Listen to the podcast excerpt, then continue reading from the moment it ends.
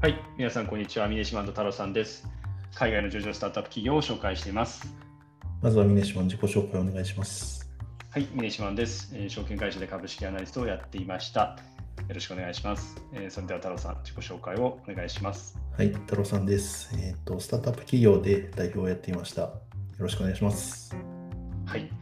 えーそれではあー早速今回の紹介を始めたいと思います。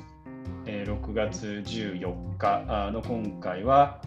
ZoomInfo という会社の数字編になります。はい、そうですね。じゃあ、まず、えっ、と、足元の決算サマリーの方をお願いしていいですかね。はい、そうですね。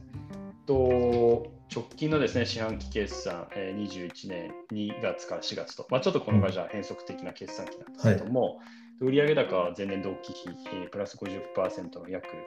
170億円と、まあ、しっかり伸びてきてますし、えー営業利益率も18%以上と、まあ、高い。状況ですね。で、あのまあ、営業利益段階でももちろん黒字で、あと税前利益の段階でも黒字の状況です。ただ、ちょっと税金を差し引いたところでちょっと大き損失っていう今状況にはなってます。で、あの注目すべきのは点は、この四半期ではあの税前利益の段階でですね黒字化したということです。実はあの過去3年間振り返ると、まあ、この歴年ベースで言うと、まあ、あの営業利益っていうのは黒字なんですけども、うん、あの支払い利息がですねあの大きいので、えー税前では赤字という状況がありました。はい、でそその理由はですねあの、まあ、有利子負債が大きかったんですね。でうんその利率もですね相応に高かったっていうことからだというふうに思ってます。であの、まあ、例えばで非常に具体的な数字になっちゃうんですけど、まあ、2019年2月にですね、えー借り入れ、えーしました。あー一つがですね、期間が7年間で、えーライボはプラス3.75%で、えーが同年末、残高でですね、900億円。で、もう一つ、もう一本あるんですけど、これは期間同じなんですけども、7年間。で、これがライボプラス8.5%。で、こちらが、あの同年末の残高が400億円と。うん、えーそういう、えー感じになってます。はい、なので、まああのまあ、このライバーっていうところはですね、あの金利としてすごい高いわけじゃ現状ないので、えっと、うんどちらかというとこのプラスのところを見ていただくと、まあ、1つ75%あので、1つ8.5%なんで、まあ、非常に高いあの利率になっているように見えるという感じです。はい、で、まあ、今あの2つその借り入れしたというところで、1つ後者の方ですね、あの利率が高い方、まあ、ライボプラス8.5%っていうところは、あの借り入れ金なんです。おそおそらく借り入れた時点で、まあ、あの当初からこう IPO をするときの資金、IPO で調達する資金で返済を計画していたということかなと思いますので、実際の2020年6月の IPO で、えー、と935億円を調達して、うん、まあ、そのうちの一部資金を使って、えー返済したという状況になります。なので、まああのまあ、一部こうやってこう、まあ、利率の高い、えー借入金を返済したということの効果も含めて、まあ、直近の四半期では税前段階で黒字転換したというところで、まああのまあ、当然ですけど、まあ、IPO で調達して、えー株主資本資本が増えてはますので、まあ、財務の健全性という視点ではうん、大きく改善されたというところです。うん、ただあの気をつけたいのが、ちょっと営業利益率っていうところそのものは、まあ、足元はあの非常に高い水準というのは先ほど申し上げたんですけど、過去3年間というと18%、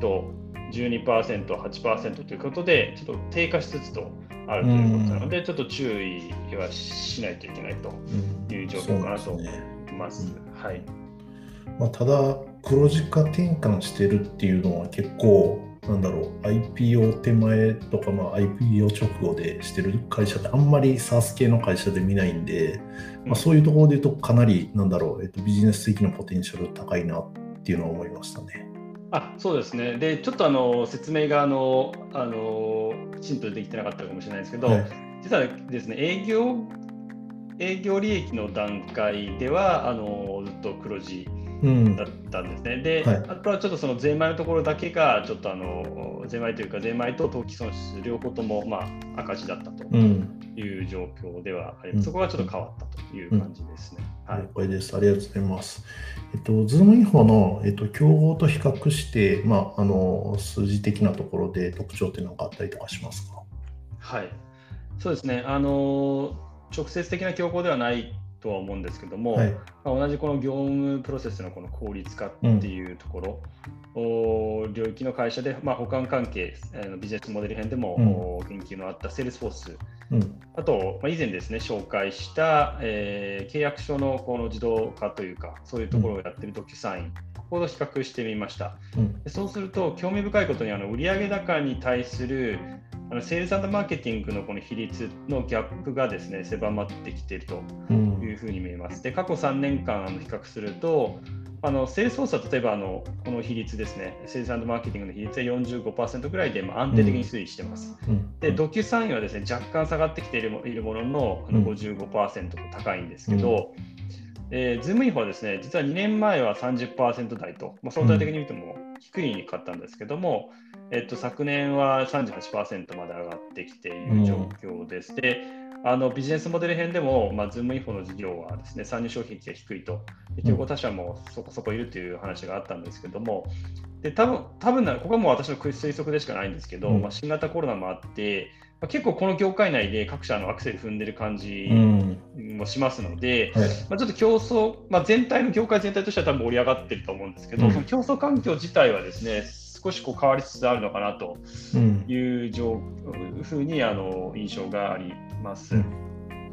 でまあ、あの一方でまあ営業利益は先ほどお話した通り黒字が続いていてで、まあ、直近ではあの税前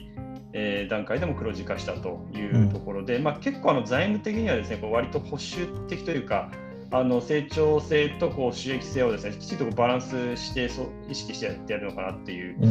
えー、ところがですね結構あの他の会社今まで紹介してきた会社はもう普通に赤字でガンガン更新して、ね、もう成長重視みたいなところが、はい、まあ、多かったと思うので、うん、ちょっとその辺が少し違うかなというふうに思います。であと加えてですねちょっと違う話なんですけどもあの有利子負債の話をちょっと一つ前のあの質問の中で回答で話したんですけど、はいうん、まあ、 ZoomInfo あの借入金で資金調達してきた経緯がありますけど例えばあの DocuSign とかだと、まあ、割と資本性が高いあの今金利の低い、まあ、CB ですね、はい、転換社債、うん、での資金調達をしてきてます。うん、でそもそも ZoomInfo のこの、まあ、借入金に関しては、まあ、先ほど申し上げた2019年2月にですね、あのこの DiscoverOrg と、まあ、 ZoomInfo あのビジネスモデル編でも話ありましたけど、うん、この2社がこう2つが1つになったと、まあ、うん、あの ZoomInfo が買収されたと。はいまあ、 ZoomInfo が買収されたけども、名前は ZoomInfo。まあ、そうですね、ちょっと分かりづらい。ちょっとややこしいんですけど、はい、であの買収のスキームはちょっとごめんなさい、あのそこまであの理解しきれてないんですけども、はい、やはりこの買収資金の調達に借入金を当てた可能性は、まあ、あるのかなというふうに思います。であのまあ、一部はちょっと前段でお話した通り、まあ、IPO の資金調達した、うん、で、まあ、資金調達した分で一部返済済みと、うん、でまあ、残りは普通にあの今後のキャッシュフローで返済していくっていうことなのかなというふうに、うん、えっと、見てます。うんうん。結構そうですね、あの借り入れでやってるところってあんまり正直聞いたことで、まあ、あのやなんだろう、スタートアップでやってるとしたら、えっとまあ、VC から調達しつつ、えっと、デッドで、まあ、並行して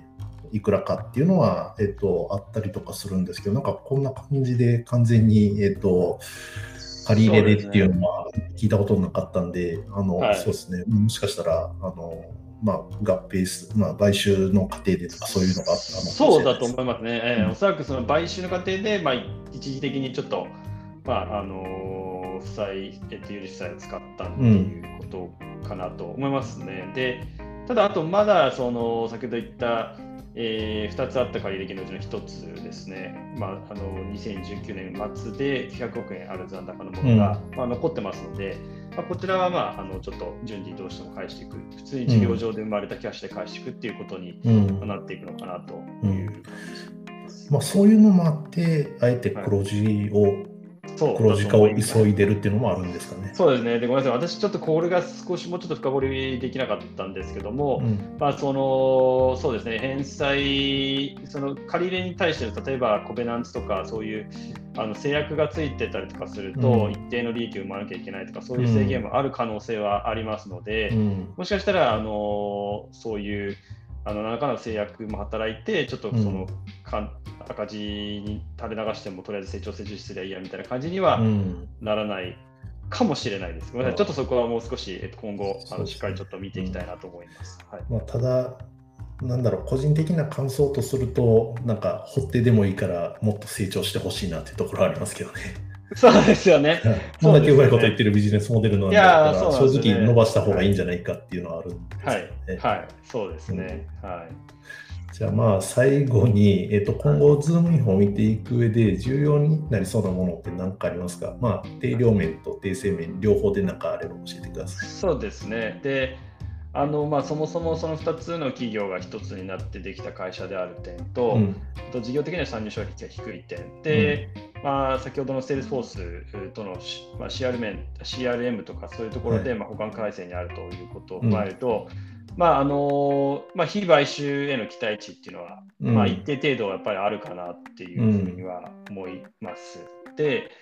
まあ、これをですね、被買収の期待値がどれだけあるかっていうのを、あの完全に理解するのは難しいんですけど、まあ、あくまで、うん、まあ、ちょっとあのバリュエーションがどこまで、うん、あのあるかっていうところを見たときに、まあ、例えば2020年の売上高ベースで、うん、あのまあ、 price to sales という、まあ、バリュエーションでこう見たときに、まあ、 ZoomInfo は36.7倍と。で、例えば DocuSign だと32.4倍なんですけども、まあ、やはり少し上回っていると。で、やはりバリュエーション上は割これだこれだけじゃないんですけど、他のまあいろいろこう、あの price sales の数字とか水準とか見ると、やっぱ割安とはちょっと言い難いかなというところで、うん、例えばちなみに Salesforce、もちろんあの大き大きな会社なんでその、そんな成長性をむちゃくちゃ期待されているわけではないですけど、10.3倍という感じになります。ですので、あのまあ、バリュエーションが相応に高いのは、やはり売上高の伸びっていうへの期待っていうのは、最も、まあ、大きな点大きな点だとは思いますけども、うん、やはりその被買収の opportunity っていうところも意識されている可能性は否定はできないかなと思います。うん、で、まああのそういう意味で、まあ、やはり売上高の伸びっていうところで考えると、まあ、あの1級時点では前年同期比プラス50%だったんですけども、うん、これだけ見ると高いんですけど、2020年ではまあ伸びが62%あったんで、まあ、割と積極的にこのセールスマーケティング使ってる割にはですね、えー、ちょっと伸びが少し、まああのー、プラス幅が減ったっていうところは、ちょっと完全に安心できる状況ではないというところを、ちょっと動向としては注視、うん、あのそ、そこも動向を見ていく必要があるかなというふうには思います。うんうんそういうことですね。まあ、ただ、ビジネスモデル的にはさっき話まあ、ビジネスモデル編でも話した、えっとまあ、ユーザー獲得したら10倍の売り上げが期待、はい、まあえっと、現状でできてるっていうところは、まあ、かなり期待値としては高いかなと思うので、まあ、そこら辺の整合性っていうところで、まあ、引き続きそこら辺をちゃんとキャッシュカウをしっかりと作り出すような形ができれば、はい、まあ、あのまだまだ伸びるっていうあの素地はあるって理解していいですかね。そうですね、そっちはあると思いますし、実際にそれが多分その期待されているのが、そのまあ、あの先ほどのプライス・トセールス、その、うん、まあ、あの株価にこういった程度現れてるんじゃないかなっていうふうには思います。うん、了解です。じゃあ、峰島数字編の解説ありがとうございました。ありがとうございます。えー、太郎さん、えー、次回はどの会社の紹介でしょうか？はい、次回6月15日はパランティアのビジネスモデル編を配信しますので、聞いていただけると助かります。はい、皆さん、えー、本日は我々のチャンネルを聞いていただきましてありがとうございました。ありがとうございました。それではまた明日。